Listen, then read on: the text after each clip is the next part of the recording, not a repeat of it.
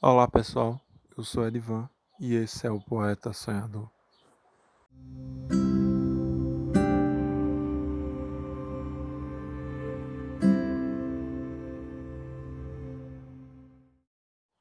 E no episódio de hoje vamos conversar um pouco sobre paz e calmaria, além do mais recitar um poema.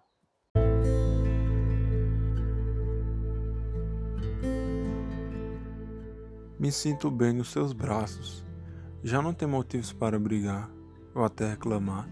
Estou calmo e tranquilo, ouvindo apenas as folhas batendo, a água tocando minha alma dentro desse lago, nessa bela paisagem.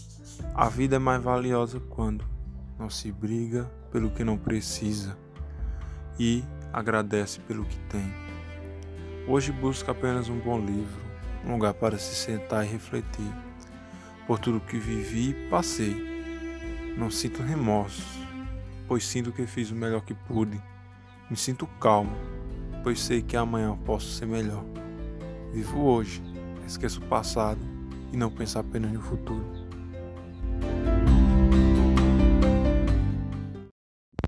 É isso, pessoal. Busque a calmaria do seu ser, independentemente se muitas vezes sua ação as outras pessoas vão achar bom ou ruim.